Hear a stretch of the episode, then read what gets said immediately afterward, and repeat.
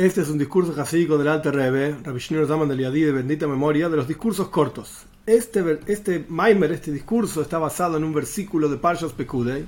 Al final de Parshas Pekudei, que es el final del libro de Shmois, la Toira relata la revelación de la presencia de Dios en el Mishkan. El Mishkan es el templo móvil, el tabernáculo, que acompañó al pueblo de Israel en el desierto, luego estuvo instalado en Israel también en diferentes lugares, y ahí se revelaba, era la casa de Dios. Y ahí se revelaba la presencia de Dios. En cuanto el pueblo de Israel termina de construir en la práctica el Mishkan, la Torah cuenta que se reveló la nube de Dios, la presencia de Dios en el lugar, etc. Y ahí comienza el tercer libro de la Torah, donde Dios llama a Baikra, Dios llama a Moishe Rabbeinu para que ingrese en la tienda del encuentro, es decir, en este Mishkan, este, este tabernáculo, y empieza a dar una serie de leyes sobre ofrendas, qué, cómo deben ser, cuándo deben ser entregadas, quién las debe entregar, etcétera, etcétera. Es el tercer libro de la Torah. Este Maimer, este discurso está basado en un versículo, una idea del final de Parshas Pekud, del final del libro de Shmois. El versículo dice que la nube de Dios estaba sobre el tabernáculo durante el día. Así dice el versículo, etc. Aparentemente no se entiende. Nuestros sabios dicen, en el Rebbe, estos clásicos Hasidut, se va para otro lado, después vuelve al asunto central. Nuestros sabios explican en el Talmud que las lluvias, el hecho de que llueva durante Sukkot, durante la fiesta de Sukkot, es siman claro. Es una señal de maldición. El Talmud explica, ahora el no lo trae, pero el Talmud explica que Siman Clara es muy simple, la, maldición es muy simple. Uno está sentado en una azúcar. Una azúcar es una cabaña a cielo abierto, con unas hojitas en el techo, por así decirlo. Es una cabaña a cielo abierto, la lluvia pasa. Uno está sentado ahí, tratando de servir a Dios, de estar contento, alegrándose la fiesta de Sukkot, y empieza a llover. Y tenés que retirarte de la azúcar porque estás sufriendo, etc.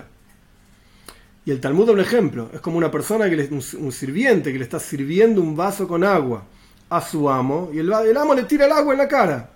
Es una señal de que tu servicio no me agrada, dice el amo. Uno está sentado en la azúcar, en su cot, en la fiesta, en la cabaña, está en la fiesta de la cabaña, si empieza a llover, y Simon Clara, dicen nuestros sabios, una señal de maldición. Pero no se entiende, pregunta la Torre. Las lluvias dan vida y las lluvias traen bienestar al mundo entero. Entonces, ¿por qué es que el concepto de lluvia se puede llegar a ver como una maldición? ¿A qué se refiere esto? ¿Qué tiene la lluvia que no es tan positivo? ¿Cuál es el aspecto de la lluvia que no es tan positivo que se ve como maldición? Se la Terebe explica de la siguiente manera. Hay dos formas de amor de Dios por el pueblo de Israel. Hay un amor que es revelado y un amor que es oculto. Y con seguridad, el amor oculto es muy superior. Tan superior es el amor oculto por sobre el revelado que ni siquiera se pudo revelar en la persona, porque el ser humano es limitado. Y ese amor oculto no se expresa en forma revelada, justamente porque es oculto, y queda, por así decir, con Dios, que Él es ilimitado, infinito. Y este es el concepto, de las lluvias concepto de la lluvia es que se revela. Lluvia es algo que cae, algo concreto, que hace bien al mundo, es verdad. Pero se revela el amor divino. De dentro de las nubes, las nubes que hacen, tapan el sol, tapan lo que está por arriba de las nubes. Cuando llueve, la idea es, no, no estoy hablando, dando una clase de biología, este no es el punto, sino que el concepto de la lluvia en este contexto es que se está revelando algo que estaba oculto dentro de las nubes, que de hecho la lluvia está dentro de las nubes, literalmente, y después cae condensa el agua, etcétera, y cae. El punto es que se revela algo que estaba oculto dentro de las nubes y se materializa. Este es el concepto de lluvia. Hay dos formas de amor a Dios. Una forma que está oculta, ese amor, y una forma que se revela. El amor oculto es extremadamente más profundo y más elevado que el revelado. Entonces la lluvia representa la revelación de algo que estaba oculto. Pero hay algo que está por encima de esas nubes, por así decir, que es muy profundo, y eso es lo que no se revela, es el amor más profundo de Dios por el pueblo de Israel.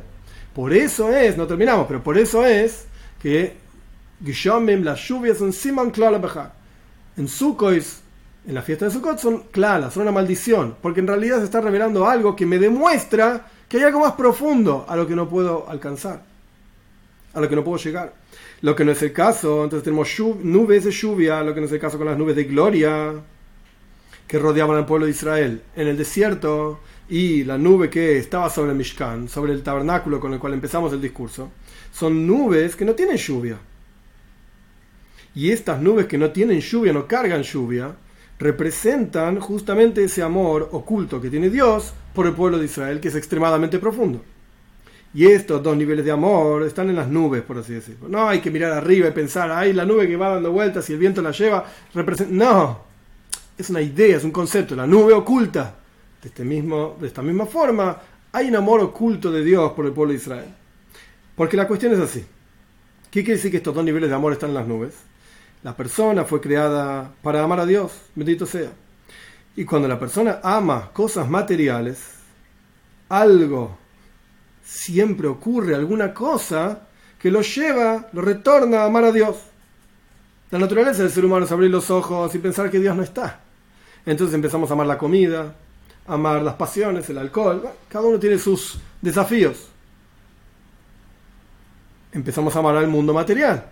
Pero la persona fue creada para amar a Dios, para reconectarse, por así decir, con su creador.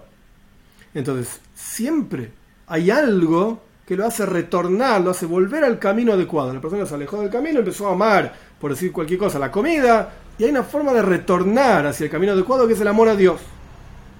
Porque la naturaleza es que la persona se quedaría solito en el amor negativo, Dios libre y guarde, que tiene.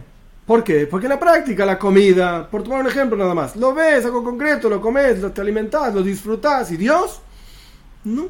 ¿De quién lo ve? ¿Quién lo percibe? Entonces, naturalmente hablando, la persona nunca volvería al camino de Dios.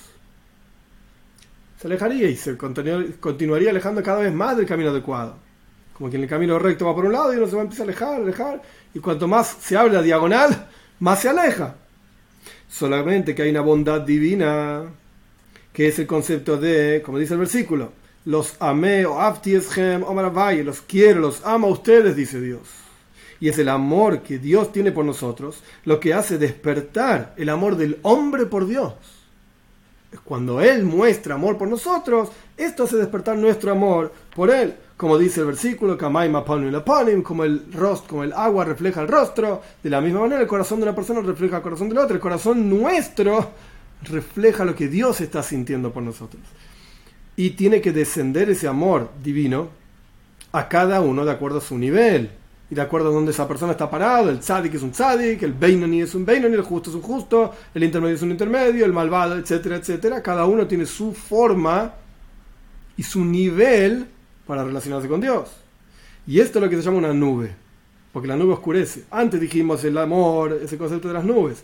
La nube oscurece, tapa, es decir, mide cuánto del amor divino se revela a cada persona de acuerdo a la capacidad de cada persona de soportarlo. Y esto es lo que significa que la nube de Dios estaba sobre el Mishkan durante el día, el versículo que dio comienzo a nuestro Maima, nuestro discurso. La nube de Dios estaba sobre el tabernáculo durante el día. Quiero decir, que, quiere decir que la nube oculta al día. Día es algo revelado la luz revela. La nube oculta el yoimam, oculta ese día, por así decir, que es la bondad divina. Como dicen nuestros sabios, Como dice el versículo, perdón, en los salmos. Durante el día manda Dios su bondad. Entonces, día y bondad están relacionados. Hay una nube que oculta ese día, esa revelación divina, y esa nube que oculta esa revelación divina está sobre el Mishkan de Hashem, sobre el tabernáculo de Dios. Quiere decir, sobre aquello que reside aquí abajo, en nosotros. Es decir, nuestra relación con Dios, nuestro sentimiento del amor divino por nosotros. Entonces hay una nube, leyendo de vuelta el versículo, hay una nube de Dios sobre el tabernáculo, es decir, sobre la, forma en que nosotros sentimos el amor a Dios, aquí abajo, como se expresa en la práctica ese amor a Dios, hay una nube sobre esto, que oculta la bondad divina, como dicen nuestros sabios, ahora sí,